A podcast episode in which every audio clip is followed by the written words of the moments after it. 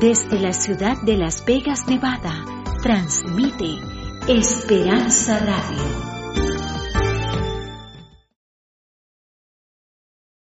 Hoy vamos a hacer o vamos a recibir eh, triple bendición y van a ver por qué. Vamos a gozarnos en gran manera. En los años 1800 a los 1900, en Norteamérica ocurrió un fenómeno. Em, empezaron a ver iglesias que se formaron que fueron hijas de la reforma. La iglesia madre era la iglesia cristiana primitiva, que luego llegó a adoptar el nombre Iglesia Universal.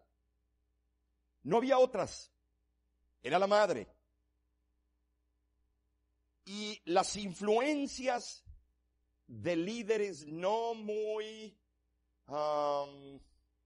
consagrados hizo que el cristianismo vaya apostatando poco a poco. Significa yéndose por la tangente, yéndose, apartándose de los caminos originales, inventando doctrinas que eran amalgamadas de los pueblos paganos. Para conquistar a los pueblos paganos, se introdujeron doctrinas paganas en la iglesia de Dios y se transformó en una mezcla horrible. El libro que fuimos a Italia para escribirlo y a los países, eh, los países donde estaba la protesta, se los recomiendo, consíganlos al, al final, porque ahí van a ver la caída terrible del cristianismo. ¿Y cuál es la respuesta de Dios? Ahora, en Norteamérica vino una línea de la reforma calvinista. Calvino predicaba de que fuimos predestinados desde el principio del mundo para ser salvos o estar perdidos. Eso es bravo, eso es bravo. Luego él evolucionó su creencia, pero los que lo siguieron se mantuvieron firmes. Y de ahí salió la idea de que los blancos habían sido predestinados a ser salvos y a progresar. Y que los que no eran blancos eran ciudadanos de segunda categoría y que ellos no podrían salvarse si no dependían de la raza blanca. Esa idea se fue a Sudáfrica y empezó el apartheid. El, las reglas de Sudáfrica de apartar los morenos y los blancos. Y también entró, ¿dónde? Estados Unidos de América. En la, en el cinturón de Biblia, aunque ellos le van a decir que no creen en eso y no creen en el racismo, qué bueno, pero estimados, ¿cómo puede ser que el cinturón más religioso del mundo, que empieza desde Nebraska, eh, Wisconsin y baja hasta el sur, y son las megas iglesias y todo, sean los que más apoyen ahora a los racistas políticos de este país. ¿Cómo puede ser? Bueno, le estoy dando la razón. Eh, todo comenzó con la idea de la predestinación. Entonces, hubo otra línea, la original. La original que hoy vamos a ver y para el pueblo de Dios, para todo aquel que esté visitando, va a ser un tema del todo, todo llamativo. Y ahora pasemos a lo que fue la historia. Pero antes, yo estaba manejando y el hermano Felipe Galigo de paso está haciendo eh, un canto nuevo con esto. Le voy a pedir que me apaguen estas luces para que se vea mejor, porque brilla mucho, no sé, hubiera usado yo otras letras, eh, no tan blancas, pero perdón. Toda mi vida di mucho por mi iglesia, yo lo, lo escribí esto, cuando me paré con el carro. Pero cuán poco he dado a mi Cristo. Ahí está excelente. Y entonces Hermanos, eh, somos muy buenos para nuestra religión. Los musulmanes, muy buenos. Los hebreos, los budistas, todos. Pero cuán poca esencia tiene la religión, porque no damos nada por Cristo. Entonces, veamos ahora. En ese tiempo que les describí, ocurrió un gran chasco alrededor del año 1843 a 1844, cristianos que habían salido de la iglesia metodista, bautista principalmente, estaban estudiando los movimientos y cuándo vendría Cristo. Y no leyeron cuando Cristo dijo que nadie sabe ni el día ni la hora. Y ellos empezaron a poner fecha. Cuando vino el chasco y Cristo no vino a la tierra, se dispersaron. Y para volverlos a traer, se dedicaron 100% a predicar la ley y a guardar la ley al pie de la letra, pero sin Cristo. Desde 1844 a 1888 hubo un movimiento que era somos salvos por obras. Pero algo pasó. Y ahora van a ver esa historia. 1844-1887, el concepto de justificación por la fe, que tú eres justificado delante del Código Penal del cielo por la sangre de Cristo y la fe que tú tengas en los méritos de Cristo. Eso, ¿cuál era el concepto de ese grupo que empezó a estudiar la segunda venida y a estudiar los mandamientos de Dios? Que después de la cruz, había que hacer las obras para llegar a la perfección. Esta noche te tengo un secretito. Nadie es perfecto y el único perfecto está sentado en su trono. ¿Ok? Esto eh, estos micrófonos les obstruye un poco, ¿no? Mire, porque este, esta noche van a tener que concentrarse para entender y tragar, no comer, tragar este mensaje. Decían que había que hacer buenas obras para alcanzar la perfección. Que tienes que obedecer para que te vaya bien. No me digan que no han escuchado eso. No me digan que no. En las escuelas, eh, como la escuela eh, dominicales, en algunas iglesias, escuelas sabáticas, se enseña claramente que tú puedes llegar hasta este lugar con tu justicia, pero que de ahí en adelante Cristo suple para alcanzar la perfección. Errado. Errado, garrafalmente erróneo. Tú no llegas a ninguna parte por ti solo. Desde el comienzo es Cristo, Cristo y Cristo. Entonces, veamos. Y ahora les presento. El mensaje se basaba en aconsejar a un pueblo disperso por el chasco. El énfasis del mensaje principal era la vigencia de la ley, no la salvación por la fe. Aquí ven, estos fueron los primeros estudiosos de las profecías en 1888 en el Congreso de estos cristianos en Minneapolis. Ahí está. Esto está todavía, este terreno, en Minneapolis. Fuimos a visitarlo hace poco. Estamos hablando de bastante tiempo atrás, ¿no es cierto? Y pueden ver cómo estaban vestidos. Miren, eran, la moda era esta, miren. Eh, inundaciones. Eh, está volviendo de paso, ¿eh? Está volviendo. Y usaban barba la gran mayoría. Cuando yo estudié en el biológico, si teníamos barba, nos mandaban a afeitarla porque era algo no aceptado. Noten cómo hacemos reglas y doctrinas de salvación que no son puntos de fe ni salvación. Pero nos ponemos ahí y decimos que así está en la Biblia. Y no está. Es un invento porque creemos que somos fuertes en esa área. Entonces, todas las iglesias, igual, la misma cosa. Porque muchos son los llamados y pocos los escogidos. Pero en el original se lee de esta manera. Muchos son los llamados y pocos se dejan escoger. Muy diferente. Entonces, veamos ahora había dos pastores en una reunión cerca de ese sitio, en una tremenda carpa con tres mil a cinco mil personas. Y de repente en esa carpa se ilumina con la gloria a este pastor, llamado Wagner.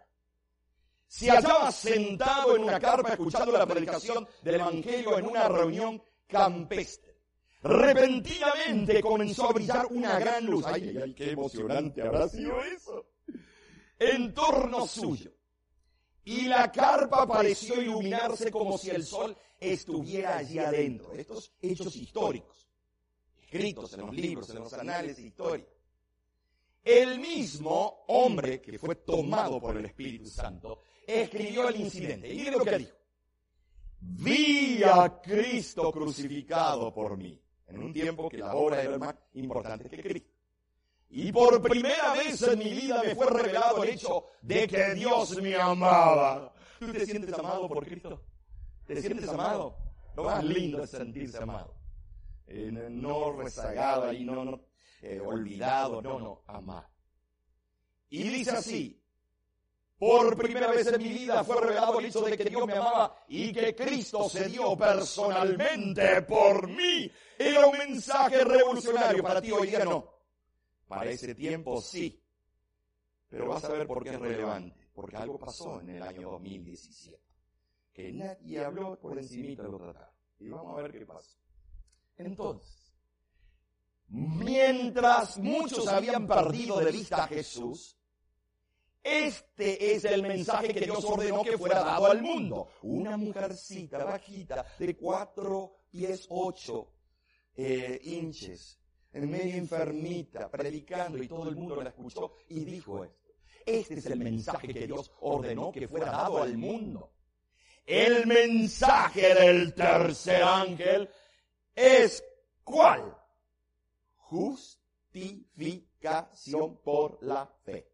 Entonces, que ha de ser proclamada en alta voz y acompañado por el derramamiento del Espíritu en gran medida. Nosotros como iglesias, como cristianos, no interesa cuál es nuestro trasfondo, esperamos la lluvia tardía, la lluvia del Espíritu Santo, que vuelva a ocurrir el día del Pentecostés. ¿Y por qué no está ocurriendo? Porque no hemos estudiado este tema, no lo entendemos y lo tratamos de barrer y dejarlo a un lado. Entonces, veamos lo que aconteció. Ahora, el mensaje del tercer ángel, que ha ser proclamado en alta voz y acompañado por ese derramamiento. Y vamos a ver, no, no está pasando, que, tal vez quedó sin batería. Por favor, me lo arregla. Entonces, el mensaje del Evangelio de su gracia había de ser dado a la iglesia con contornos claros y distintos para que el mundo no siguiera afirmando que que nuestra iglesia hablan de la ley pero no enseñan acerca de Cristo o creen en Él. Ah, esa mujercita le dio con una, le dio un machete por la torre. Le dijo, Cristo es lo más importante, amigo. Cristo es el que dio su vida por ti en esta noche. Si queremos tener el espíritu y el poder del mensaje del tercer ángel, que esta semana lo vamos a ver, Debemos presentar la ley y el evangelio juntos, pues ellos van de la mano. ¿Qué dice el pueblo de Dios? Wow, wow. Quiere decir que la sangre de Cristo y su perfecta ley van juntas, se complementan.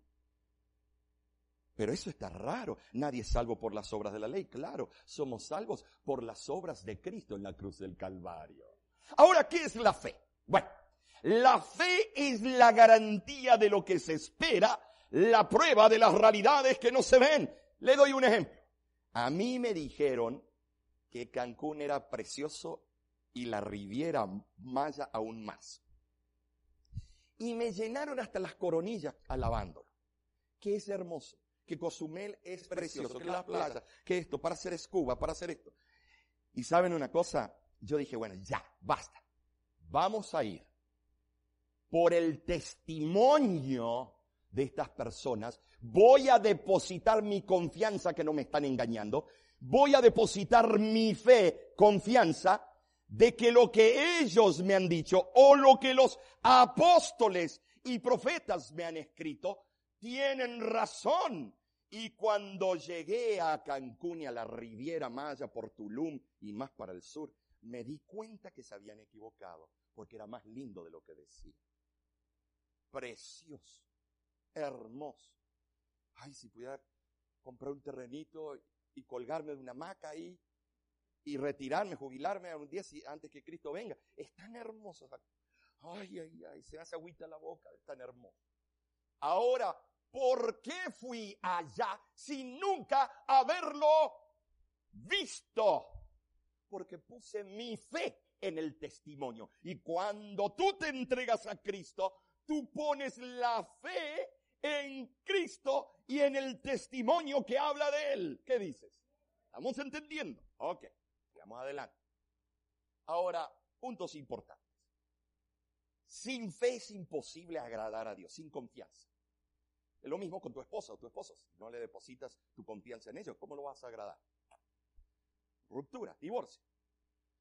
Todo lo que no proviene de fe es que, ¿qué? Romanos 14, 23. Pecado. Si vives una vida sin fe, amigo, vas por el camino equivocado. Voy por el camino malo. El que no vive por fe, hermano, vas a vivir en pecado y vas a normalizar el pecado y decir, no, el pecado todo el mundo lo hace. ¿Qué, tiene malo? Es normal, es, normal, la sociedad lo acepta. Resumir, no se puede agradar a Dios sin la fe. La fe es la garantía de que, de la esperanza que Cristo viene por segunda vez para llevarnos a la patria eterna. ¿Qué dice? Ah, qué hermoso. La fe nos lleva al arrepentimiento. Y el arrepentimiento nos lleva a confesar. Y cuando confesamos, viene el perdón. ¿Has confesado últimamente a Cristo? ¿Has confesado? ¿Te has arrepentido? Cuando reconocemos nuestras limitaciones y somos específicos en nuestros pecados, entonces viene la conversión o el nuevo nacimiento. Te voy a decir, es como cuando hay eh, reunión de testimonio. Se para alguien y dice, ay hermanos, yo era un mujeriego. Y uno se queda ahí escuchando, wow. Ay hermanos, ah, yo, yo tomaba tequila y con el gusano adentro. ¿Y a mí qué me interesa? ¿Para qué te estás alardando en las cosas que hacías en el pasado? Vive en el presente, Cristo te ha perdonado. No vivas en los laureles del pasado. Pero cuando tú quieres conversión, debes ser específico con el Señor. Cuando se para alguien y dice, Señor, si te he ofendido, perdóname. Hermano, si los ofendí, perdón. No, amigo, tú sabes que los ofendiste. Di, Señor, te he ofendido. Sea específico. No vaya con rodeos con el Señor. Al Señor se le dice lo que usted siente de verdad. No sea político, no sea diplomático con la salvación. Tiene que ser lo que usted es. Y entonces ahora bien, miren. Y aquí viene lo lindo. Eh, ustedes ven esto, esto es una famosa pintura, ese es Lutero. Ustedes saben, las hijas que salieron de la mamá, salieron de sacerdotes sacerdotes jesuitas, franciscanos, eh, de diferentes órdenes, y eran profesores de Biblia y doctores en teología, en leyes, eran rectores como este en las universidades de la Iglesia Apostólica Romana, que eran las únicas universidades que existían en toda Europa. En 1517 este hombre quería ser perfecto. Y se dio cuenta que no podía, ¿por qué? Porque mientras él creía que había llegado a la perfección y que había cumplido esto, esto y el otro, y cuando llegaba a este punto, se daba cuenta que le faltaban 100 más. Y se desesperó y se deprimió. Ay, ay, ay, entonces ¿qué hago? Voy a hacer un peregrinaje al Vaticano. Y allá está la escala santa que dicen que los ángeles querubines la transportaron del palacio de Pilato a Roma que fue la escalera donde Cristo, martirizado y, sangriento, tuvo que subir y bajar y que la trajeron a la ciudad de Roma. Y entonces usted se va orando arrodillado, cada escalón hace una oración y puede alcanzar 20 años de absolución de pecados. Imagínense. La primera vez que fuimos fue en el 76, yo era un adolescente y ni sabía eso. ¿Sabes lo que hice? Yo subí la escalera, bajé, corrí hasta que vino alguien, un, sacerdote, y dijo, sacrilegio, para. Yo ya subí tanto esa escalera que tengo 300 años de perdón. Ahora mire, Este estaba haciendo su penitencia, estaba todo sangrando sus rodillas. Y cuando llega a la mitad de la escala o la escalera, una voz escucha, solo por la sangre de Cristo eres perfeccionado. Este era un doctor en religión, no teología, sino en religión. Y dijo, ¿y qué hago aquí? ¿Qué estoy haciendo? Agarró, se levantó, se salió de ahí. El famoso predicador llamado Martín Lutero, rector en la universidad ahí en Alemania, y era el encargado de una diócesis. Señores, comienza una protesta dentro de la iglesia entre los más cultos y pensadores, sacerdotes, profesores de las universidades religiosas, comienzan a decir, hay que traducir la Biblia a nuestro idioma para que todo el pueblo la pueda leer y entienda lo que es la salvación. Y él clava las 95 tesis. Ay, ay, ay. Clava las 95 tesis en la iglesia. A ver si podemos pasar. Creo que no tiene batería. Pero miren lo que, si pueden regresar, por favor. Okay. A ver, vamos a ver. Entonces, vamos así. Él hizo un himno en ese momento. Miren qué hermoso fue su himno. Que hasta el día de hoy muchas de las iglesias lo cantan. Aprender a conocer a Cristo y a Él crucificado. Aprender a cantarle un nuevo canto. Desesperar de mí mismo y decir, esto está hermoso. Miren, miren, miren. Tú, oh Señor Jesús, tú eres mi justicia y yo soy tu pecado. Tú has tomado lo mío y me has dado lo tuyo. Tú no eras lo que llegaste a ser para que yo pudiera ser lo que no era. ¡Wow! amado Nervio, digo, amado Nervo. Fíjese, Rubén Darío parecía tremenda poesía. Y luego de eso, él clava las 95 tesis y pone esto en el latín. Sola gratia, sola fide, sola escritura, solus Christus, solideo, gloria en latín, los cinco solos de la reforma. Y tú estás aquí esta noche gracias a esto. Solo la gracia, ¿tú crees que sí? ¿Qué dice el pueblo de Dios? Solo la fe, ¿tú crees que sí? Solo la palabra, ¿tú crees que sí? Solo Cristo, ¿tú crees que sí? Solo a Dios sea la gloria.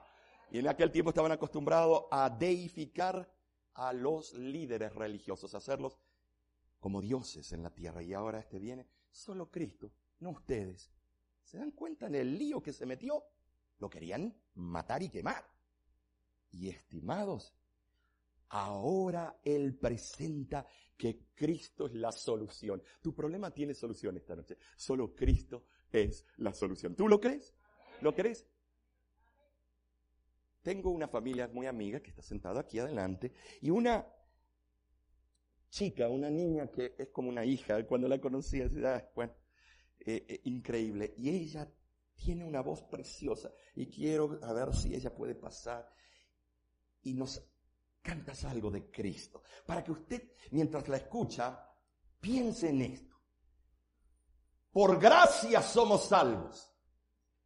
La fe que deposito en el que me salva es la que me mueve. La palabra habla de Cristo solamente y solo a Dios sea la gloria por su Hijo amado. Le dije que esta noche va a ser algo especial.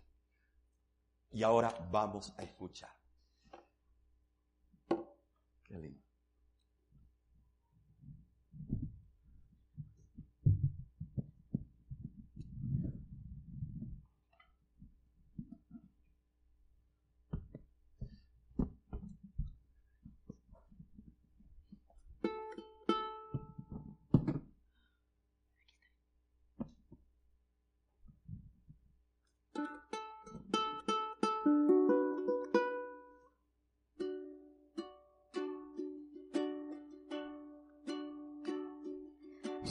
Sublime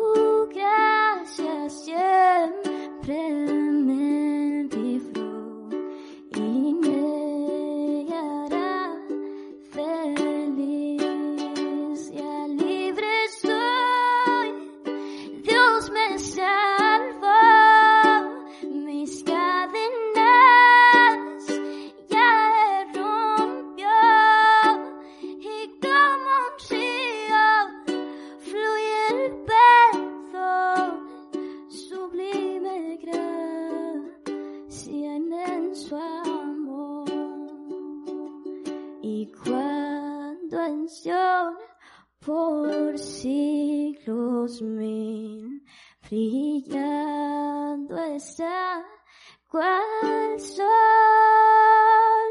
yo cantaré por siempre ahí.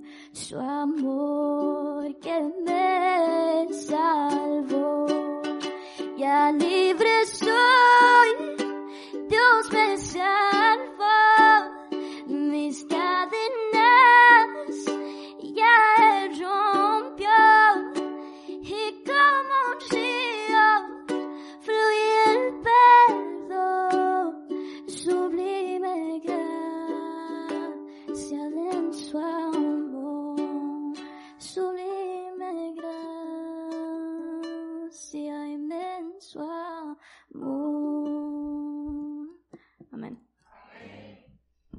Ustedes saben que el esclavo, muchas gracias, Cari. El esclavo que escribió esto estaba pasando por mil peripecias, pero él escribió de la experiencia y basó su canto de los cinco solos de la reforma de Lutero. Sublime gracia. Qué hermoso, ¿no es cierto, estimados? Hay poder en Cristo. Ahora, estimados, hace un tiempito atrás este hombre apareció en el mapa. Me refiero a Tony Palmer, sacerdote, señores obispo, sacerdote anglicano de la iglesia episcopal de Inglaterra. Quiero que miren esto. Él se llegó a ser el ahijado del Papa Juan Francisco. Llegó a ser el hombre de más influencia protestante en el oído del Papa Francisco. Eh, este personaje ya se mató joven en un accidente de moto. Ahora, él se paró al lado del Papa, él no necesitaba invitación. Él nada más llamaba y decía, voy para allá, puedo ver a, a mi papá. Y le daban el permiso, porque la gente tiene que esperar dos, tres años para una cita con esta autoridad. Y en enero 14, 2014, vemos, en esa mañana, él se encontró con el Papa, hicieron un plan.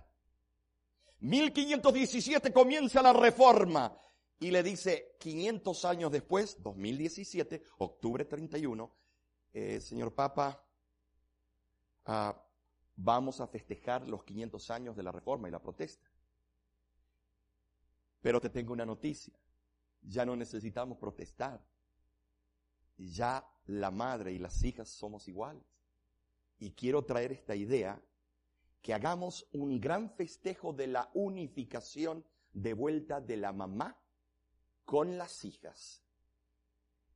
Lo vamos a hacer en Lund, Suecia, un lugar principal luterano de la reforma protestante. Pero esto no se habla mucho, en la noticia salió así por encimita. Y la gran mayoría de nuestra iglesia lo pasó así como si fuese un vientito.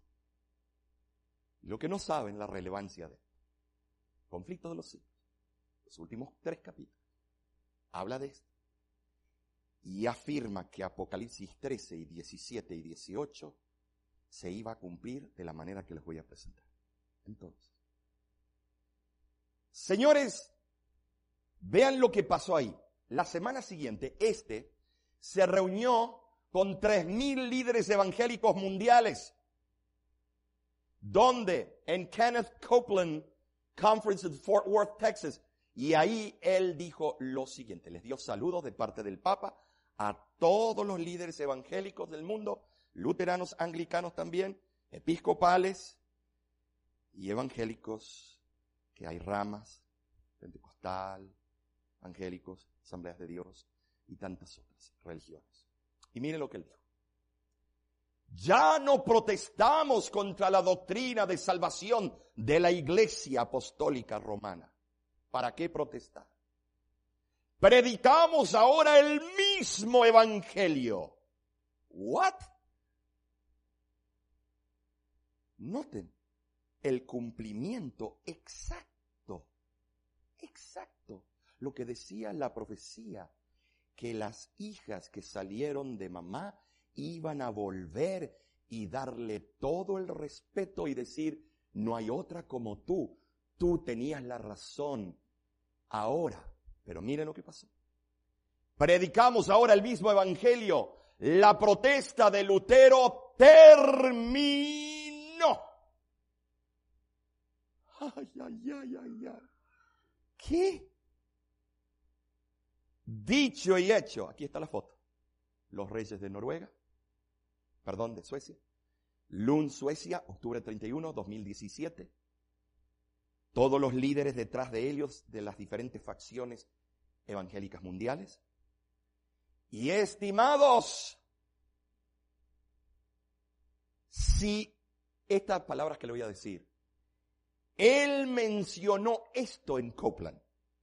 No protestamos porque ya la mamá y las hijas caminamos con ambas piernas al unísono y decimos y creemos de igual manera. Tiene relevancia, tienen que seguir el hilo. Entonces, si las hijas, ¿por qué hay tanta religión en el mundo? Aquí van a ver por qué. Si las hijas dicen que mamá tiene razón, ¿por qué esta noche no vemos lo que mamá cree? ¿Qué les parece? ¿Quieren verlo? Ok, vamos. Justificación no es, sin embargo, un acto declaratorio, sino un proceso de toda la vida.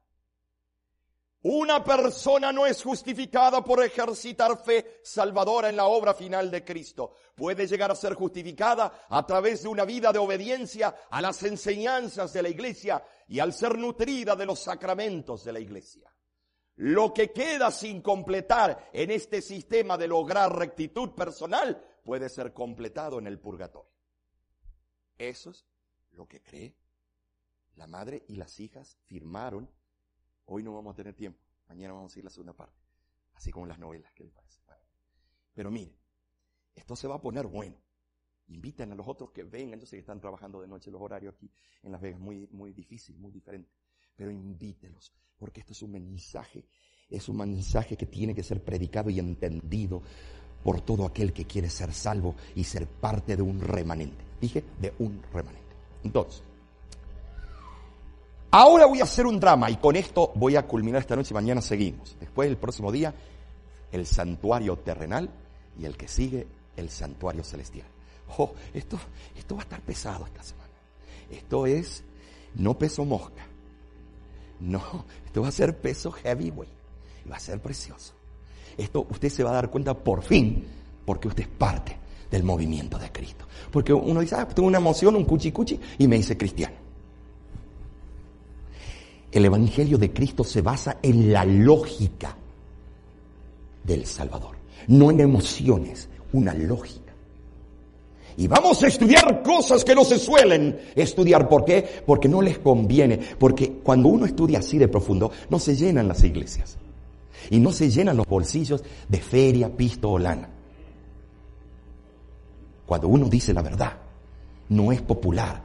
Porque no tengo un show de Hollywood o un show del strip o un show de Broadway y entonces nadie quiere. Los únicos que van a venir son los hijos del Altísimo que quieren de verdad sentir y vivir el poder de Cristo en ellos. Ahora sí, pasa aquí adelante.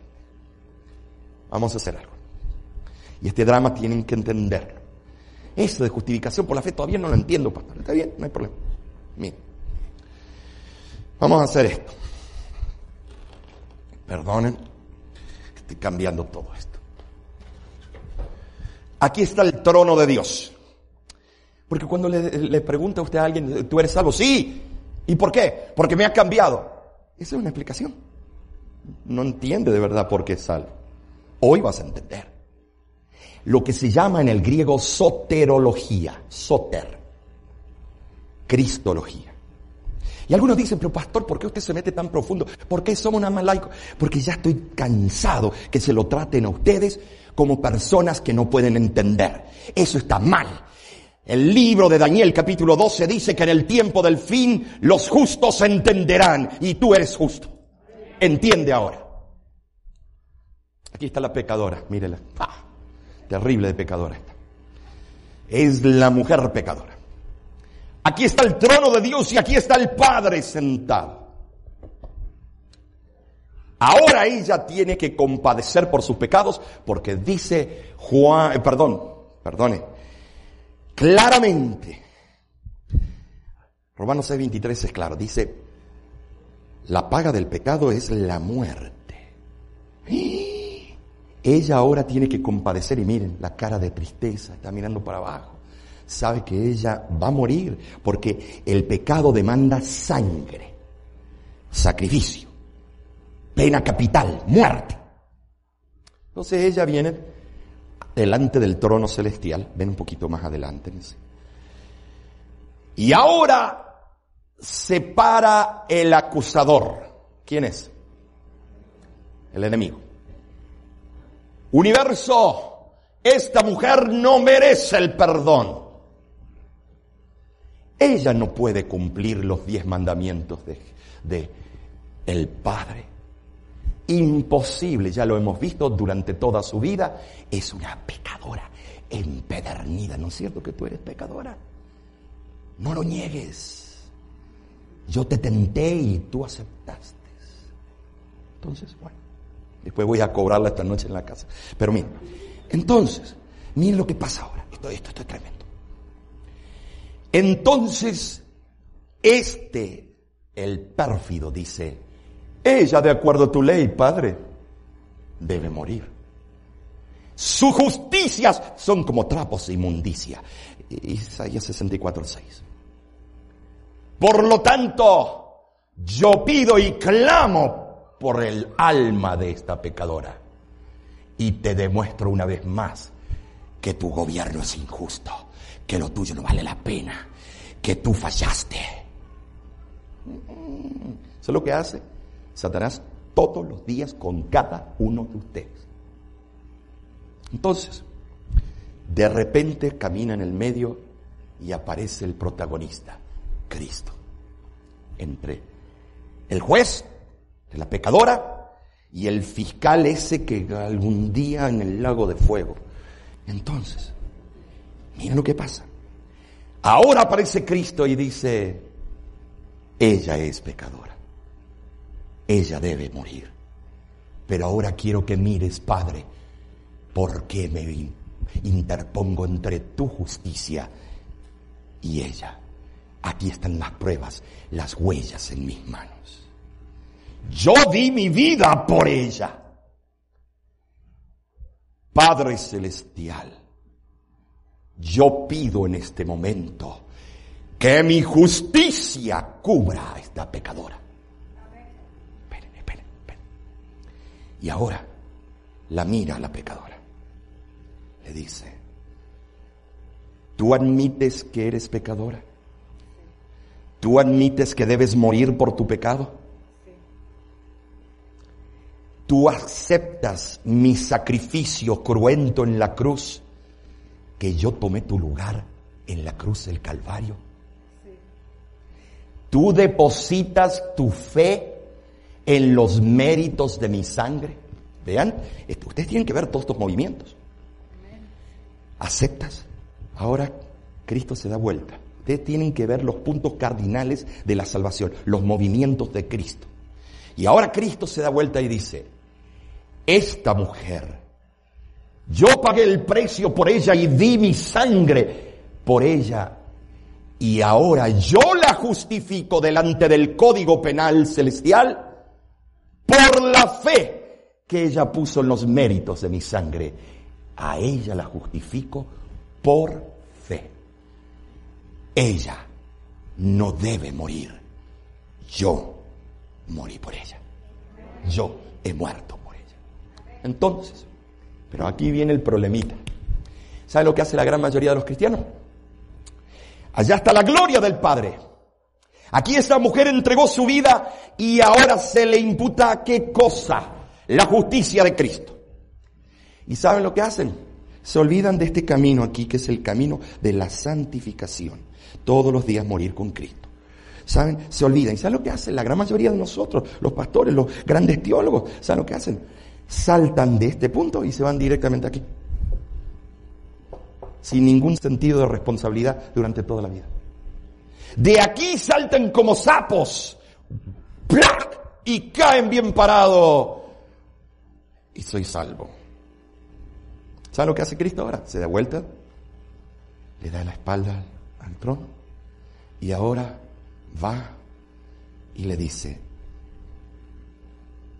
tú has recibido la justicia imputada, pero ahora yo te quiero impartir todos los días de tu vida hasta el fin del mundo, hasta cuando allá se pase lista, tú confías y si te aferras de mí, ¿Deseas caminar el resto de tus días conmigo, hija? Entonces ahora Cristo hace esto. Justificación por la fe primero. Fue justificada por la fe. Ahora la agarra de la mano a la pecadora. Por eso traigo a mi esposa. Y ahora camina el resto de sus días, ella y Cristo, hasta el día cuando se cierra el tiempo de la gracia. Y allí Cristo la presenta. He aquí, oh buen sierva fiel. Sobre poco fuiste fiel, sobre mucho te pondré. Entra al rebozo de tu Padre. ¿Ok? ¿Ok? Cuando dices que eres salvo, tienes que entender esto. Porque eh, parece que es una emoción y, y, los pajaritos y después te vemos tirado, tomando, haciendo lo que... Porque no entendiste cuál era el camino de la salvación. Entonces, ya no eres pecadora, puedes sentarte. Entonces, gracias, mi amor. Entonces ahora, hermanos, hermanos, amigos, amigos, mire lo que enseñó. ¿Mm? ¿Mm? ¿A dónde puse el cambiador? Aquí. Mire, mire lo que yo les mostré de acuerdo a la Biblia y lo que Lutero entendió. Y ahora miren, lo que la iglesia, lo que mamá y las hijas firmaron, un pacto que se lo voy a mostrar mañana, los tres puntos principales del pacto. Una persona no es justificada por ejercitar fe salvadora en la obra final de Cristo. Ahí se se equivocaron.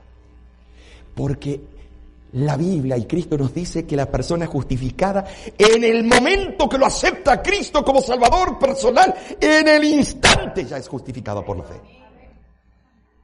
Y mira lo que dice aquí. Una persona no es justificada por ejercitar fe salvadora en la obra final de Cristo. Puede llegar a ser justificada a través de una vida de obediencia a las enseñanzas.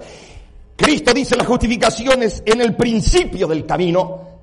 La iglesia dice no, es recién al final. ¿Se dan cuenta? La diferencia. Y para llegar aquí hay que hacer penitencias. Y para llegar aquí hay que hacer obras, muchas obras de bien.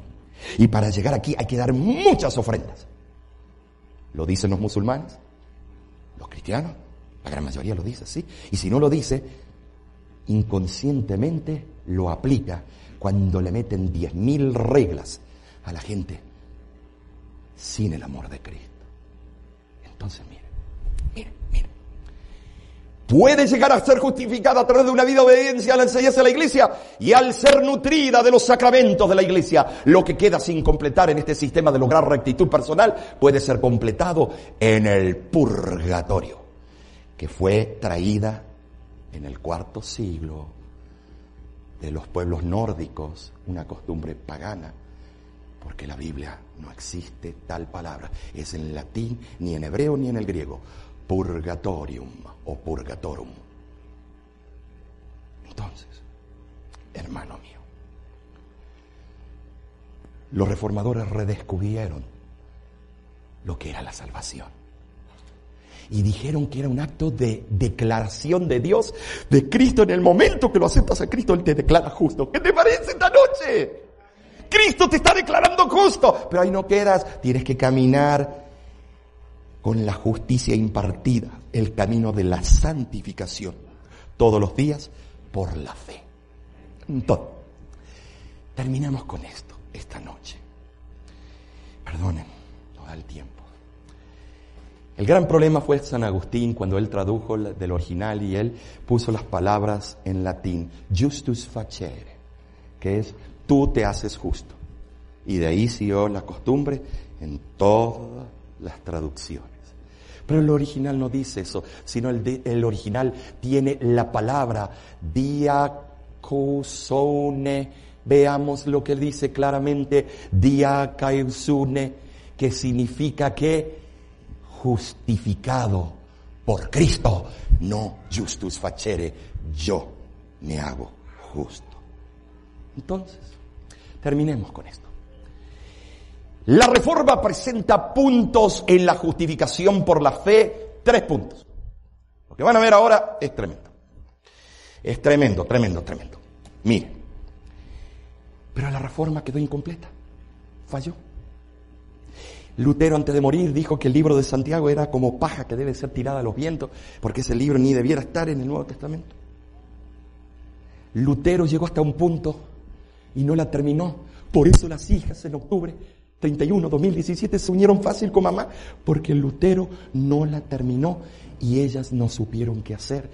Fuimos a hacer las investigaciones con sí por toda Europa para ese libro que les recomiendo, lo agarren. ¿Saben lo que pasó? Llegamos a una catedral donde estaba el púlpito donde se había parado Melanchthon, donde se había parado Lutero. Y, y es domingo y no había ni, éramos ocho en una tremenda catedral preciosa y vacía. Toca el organista, termina, viene y dice ya terminado. ¿Y dónde están los reformados? ¿Dónde está la reforma? ¿Dónde están los protestas? Dice, oh no, ya tiene décadas que nadie viene más a la iglesia. Esas son las hijas allá en Europa.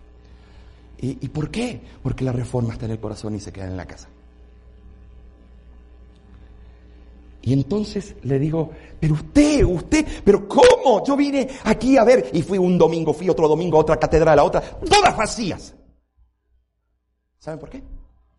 Porque Lutero no terminó la reforma, se quedó con tres puntos, murió y las iglesias protestantes se quedaron ahí muertas. ¿Por qué hay iglesias de tal nombre, de tal nombre, de tal nombre, vendiéndolas a otras iglesias? ¿Por qué? Porque ya no saben cómo llenarlas. ¿Y saben por qué? Porque se olvidaron de los cuatro puntos, el cuarto punto de la reforma. Y es por eso que estamos esta noche, para descubrir cuál es ese. ¿Lo quieren ver? ¿Quieren verlo? O mejor mañana. Ok, ahora, ahora, mira. Los tres puntos de la reforma, justificados por gracia. Tito 2.13, ¿qué dice el pueblo de Dios? La fuente. Lutero tenía razón.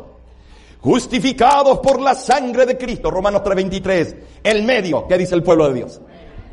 Justificados por la fe, Romanos 3:22. El método, la fuente, el, med, el medio, el método. La fuente, el medio, el método. Podemos hacer unos cantos repetitivos. No reggaetón, pero digo, Ahí. La fuente, el medio, el método. La fuente, el medio, el método. Quiero que se les quede aquí. Miren. La fuente es la gracia. El medio es la sangre. El método por la fe. ¿Estamos de acuerdo? ¿Con Lutero? No, Lutero, la Biblia lo dice. Ahora. Pero que las iglesias protestantes en Europa están muertas. En Norteamérica usted va, las que son directamente de la protesta también están muriendo muchas. ¿Qué le faltó a Lutero? A Lutero le faltó el cuarto punto de la justificación por la fe, amigo. Vamos y terminamos. Justificados por gracia, la fuente. Justificados por sangre, el método. Justificados por fe, el medio, el método. Y el número cuatro, justificados por las obras de Cristo. Santiago 2 del 18 al 20. El autor de tu salvación. Y como él no aceptaba el libro de Santiago, no expuso el cuarto Entonces la reforma quedó incompleta. Incompleta, incompleta, incompleta. Pero esta noche tienes el privilegio de estar con un grupo de diferentes fondos, países, de diferentes religiones, porque la religión no salva a nadie, pero sí la verdad os santificará. Adoremos a Cristo en espíritu y en verdad. Amigo que me escuchas, esta noche tienes la fuente, el medio, el método, el autor. Y esta noche te presento a Cristo Jesús. Salvador. Conté en la otra iglesia este joven. Con su moto, campeón de taekwondo. Que dijo, quiero ser su guardaespaldas y, pastor, usted tiene que aprender a defenderse aquí en las calles del sur del Bronx. Digo, mira, tengo mi ángel. No, pastor, mire, con el lapicero, con el lente, con esto, usted le puede dar aquí en la carótida y aquí y allá y esto y lo otro. y le digo, ¿y qué si vengo una pistola, eres más rápido que una bala? Y me, me dice, pastor, oh, le saco la pistola.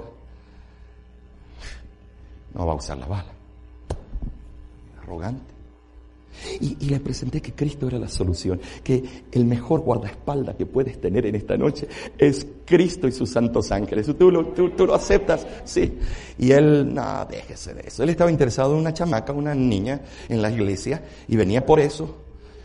Y, y entonces me dice, pastor, recuérdese, aquí estoy yo para ayudarle, con esos cuervos, con esos músculos que parecían sapos, sapos ahí, grandote, ahí. Y entonces le digo, mira hijo, hoy el Señor te hizo un llamado, entrega tu vida a Cristo, antes que sea demasiado tarde. Ah, pastor, por favor. Agarró su moto, se fue, era el mes de febrero, había hielo negro en la I-95. Adelante iba un camión, pasa por el hielo negro que lo llaman, patina, hace un accidente jackknife, cubre toda la carretera y viene él, pisa también el hielo negro y se estrella contra el camión. Esa misma noche murió. Y yo le había hecho el llamado. Entrégate a Cristo.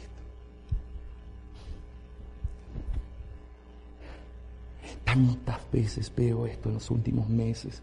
Personas que dicen, no, todavía hay tiempo. ¿Y saben lo que he visto? Que les llega el día del juicio al dar media vuelta a la esquina. ¿Por qué no te entregas esta noche, tú y tu casa? Sirvan a Jehová. Sirvamos a Jehová. Escuchemos este canto. Y con esto terminamos. Qué hermoso, ¿no es cierto? Justificados por las obras de Cristo. Ay, el autor de tu salvación. Qué hermoso, ¿no es cierto? Que Dios te bendiga. Escucha esta oración. Y si aceptas que Cristo es tu solución, ponte de pie y ven aquí, terminemos esta noche aceptándolo a Cristo, aceptando que somos salvos por gracia. Y ven aquí, vamos a orar y te quiero despedir con una bendición. Después creo que hay un, convivio ahí afuera, creo, ¿cierto? Todas las noches veo que hay. Y entonces pueden ir, pero estimados, si tú lo aceptas, Cristo, bien, hermano, vengan aquí, vamos a orar y, y haz tu entrega al Maestro. Y vete hoy en paz, vete diciendo yo he sido justificado por Cristo, esta noche me siento seguro de mi salvación, porque Cristo es todo para mí. Ven, ven, escuchemos este canto.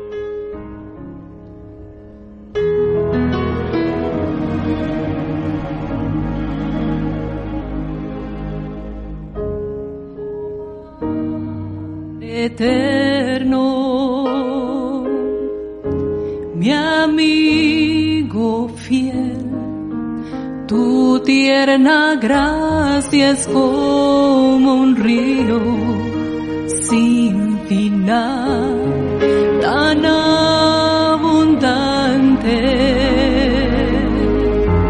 que cubre mi mal. Y cuando vengo a tu presencia, tu amor me abraza otra